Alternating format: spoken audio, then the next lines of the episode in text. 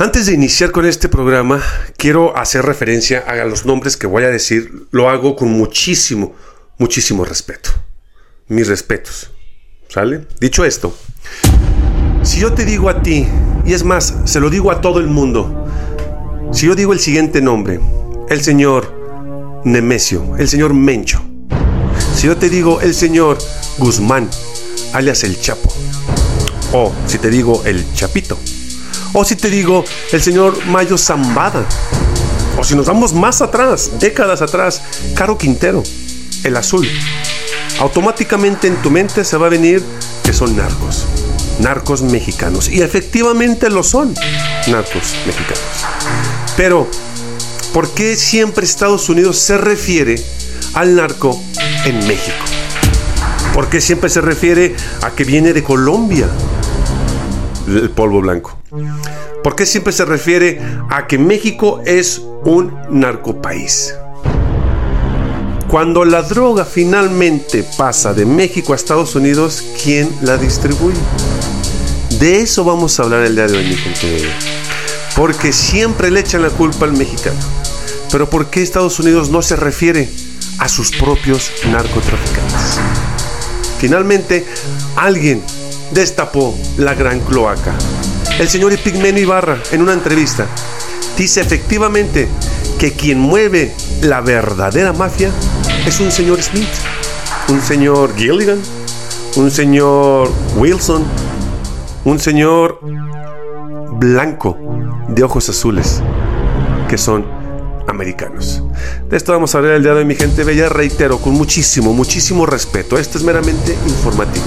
Pero antes te invito a que veas Confrontación, que es un libro hecho podcast para ti, mi regalo para ti. También si no quieres estar viendo YouTube y quieres estar haciendo el aseo, manejando y quieres escuchar, puedes hacerlo también en la plataforma, en tu, en tu plataforma de podcast favorito. También nos encuentras como La Verdad Duele. Yo soy Abuelo Camarena y esto es La Verdad Duele. Comenzamos. Hola mi gente bella, ¿cómo están? Loco lo llamaban por hacer una refinería y no me van a callar. ¡Viva México! ¡Viva México! ¡Viva México! Todo mundo sabemos cómo se maneja, o en cierta manera sabemos cómo se maneja eh, la mafia, ¿no? En cierta manera sabemos que se compra de Colombia, se transporta, este, hay plazas, etc., etc., hay diferentes bandos, ¿Qué es lo que pasa en México, ¿no? Que esto ha sucedido durante décadas en México. Pero, eh, ¿por qué Estados Unidos no habla de sus propios narcotraficantes? Y siempre se refiere a México, Colombia. Siempre, siempre, siempre. Pero yo nunca he escuchado, y les pregunto a ustedes, y por favor pónganme en los comentarios, si ustedes han escuchado decir, oh, agarramos a un narcotraficante en Estados Unidos, a una de la mafia como lo son este, los Nandreta, como lo son la, la Mano, como lo son la mafia italiana, y un largo etcétera que existe, existen perdón, en aquel país. Yo no lo he escuchado. Si ustedes lo han escuchado, díganme.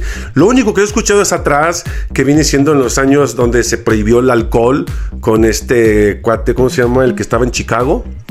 Eh, y, nada más, de ahí más ya no se ha escuchado nada. No recuerdo el nombre de este güey. ¿Cómo se llama? Bueno, etcétera. Les voy a poner un video y quiero que, me ayuden eh, eh, eh, a, verlo y de realmente escucharlo. Porque aquí vienen palabras claves y fundamentales de lo que este, se está haciendo hoy en día. Hoy en Desmenuzando el video. Chécate el dato ahora lo, lo, charlamos, supongo tiene que ver con las muy malas noticias que luego se dan, como por ejemplo del domingo, ¿no? Mala noticia lo de Juárez, ¿no? Pues tiene que ver en general con con una comprensión o con un intento de comprensión de lo que es el narcotráfico en México. De dónde viene, qué profundidad y qué extensión tiene. Y desde 2008 se hablaba de cerca de 300 mil personas involucradas de alguna manera con el narco. Yo hablo de que esa cifra puede haber crecido y debe haber crecido, necesariamente. Y de que decenas de miles, quizá centenares de miles de personas están de alguna manera sometidas por el narco. El dinero del narco infectó grandes empresas, infectó a la banca. El dinero del narco circula en decenas de miles de familias. La presión, plata o plomo, hace que muchos y muchas mexicanas eh, colaboren de alguna manera con el narco. ¿Por voluntad o en contra? No, presionados. Entonces de lo que estamos hablando es de un fenómeno que lleva más de 30, 35 años arraigado, que nació en los sótanos de la Federal de Seguridad, que llegó al colmo de instalarse en Los Pinos con Genaro García Luna y que implica una gran masa de gente. Entonces una acción de guerra para acabar con el narco, independientemente de que sea una gran simulación, implica un genocidio. ¿A cuántos tienes que eliminar para conjurar el peligro del narcotráfico? Entonces, lo que yo planteo es que López Obrador en ese sentido tiene razón. Que aquí las cosas se tienen que resolver por otra vía. un fenómeno así, ya lo vivimos, no puede ser enfrentado con la guerra. El exsecretario de Defensa Galván Galván reconoció hace muchos años que la guerra que declaraban llegaría para quedarse. Felipe Calderón dijo que habría bajas colaterales. Lo que ninguno de los dos explicó es la profundidad del daño que causaría en el país esta guerra. Y lo cierto es que además tenemos un factor. Y qué bueno que viene Biden. Y que viene Biden en estas fechas. Y que viene Biden después de lo de Ciudad Juárez. Tenemos un factor clave, la vecindad, con el mayor mercado de estupefacientes del mundo. Y la vecindad con un gobierno que declaró hace mucho tiempo, desde Reagan, la guerra contra las drogas, que bien a bien es una operación de simulación y control de los Estados Unidos. Que viven, como decía Carlos Fuentes, obsesionados con Moby Dick y siempre buscan a un enemigo externo. La mafia italiana, la mafia rusa, la mafia colombiana, la mafia mexicana. Y nunca ven a quien opera dentro de los Estados Unidos, a los dueños de la última milla, Así se llama en, negocios. Quien opera la última milla es quien tiene en realidad el negocio. Los capos mexicanos, por más millones que hagan, mueven centavos. El dinero fuerte del narco lo mueve un señor Smith, un señor Mackenzie, un señor Johnson. Muy respetables norteamericanos, blancos, sajones, católicos, cristianos. No los indocumentados mexicanos no la mano de obra. No los botudos de Sinaloa. No esa imagen del narco. No, no, no. El narco tiene otra raigambre. Tiene otra forma. Entonces, en. E- Como lo dice Epigmenio Ibarra, la mafia no nada más está en México.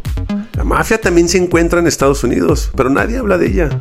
Nadie, yo no he escuchado a nadie hablar de ella en Estados Unidos porque no les conviene. ¿Por qué? Porque supuestamente ellos son este, los buenos de la película. Ellos son los buenos que, que siempre ayudan al mundo en todo. Cuando realmente también tienen a su gente y probablemente más peligrosa y más fea que la que tenemos en México. Ellos se agarran entre ellos por la pelea entre plazas y, por sus broncas que hay, ¿no? Entre ellos, que pues solamente ellos saben su situación.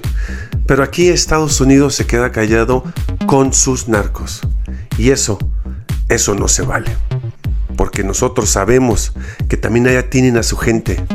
Y sabemos que también allá trabajos, la banca em, y un largo etcétera están inmiscuidos también narcotraficantes anglosajones, narcotraficantes americanos.